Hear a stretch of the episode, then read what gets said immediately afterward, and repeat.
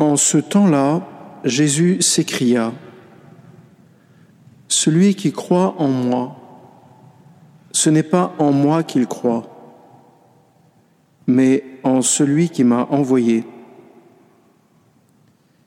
Et celui qui me voit, voit celui qui m'a envoyé.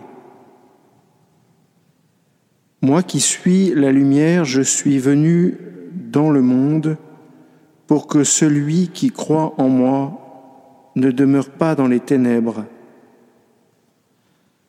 Si quelqu'un entend mes paroles et n'y reste pas fidèle, moi je ne le juge pas, car je ne suis pas venu juger le monde, mais le sauver.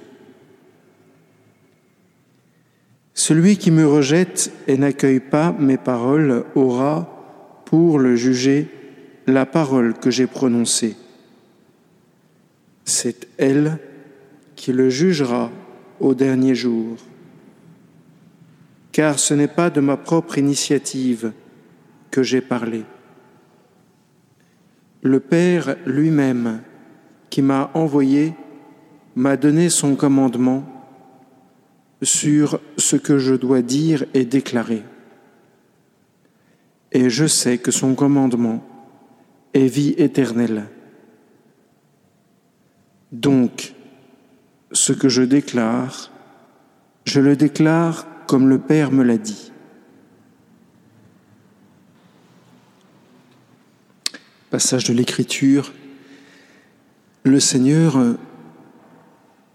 veut que nous prenions conscience davantage de la présence du Père. Dans les années 70, 80, peut-être même jusqu'à 90, le grand absent, c'était l'Esprit Saint. Et puis, il y a eu les communautés charismatiques, et du coup, l'Esprit Saint est revenu au galop. Et maintenant, on n'imagine pas ne pas prier l'Esprit Saint avant un moment important. C'est tellement vrai que tous les mariages que je prépare, les gens veulent toujours qu'on prie l'Esprit Saint avant l'échange des consentements. C'est un signe. C'est très bien, c'est génial, c'est merveilleux. L'Église avance. Mais je trouve que en ce moment, celui qu'on oublie, c'est le Père. Et entendre cet évangile où Jésus dit que tout ce qu'il a dit vient du Père, c'est une indication très très forte pour nous, de la même façon qu'on ne s'arrête pas à la Sainte Vierge pour aller à Jésus, de la même façon on ne s'arrête pas à Jésus pour aller au Père. Marie nous a montré la route d'une façon extrêmement précise. Et Jésus nous la montre d'une façon tout aussi précise. Peut-être qu'il y en a un qui a été éduqué par l'autre, mais on ne sait pas lequel.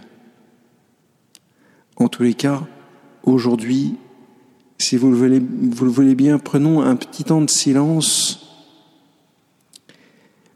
pour méditer sur la présence du Père dans notre vie.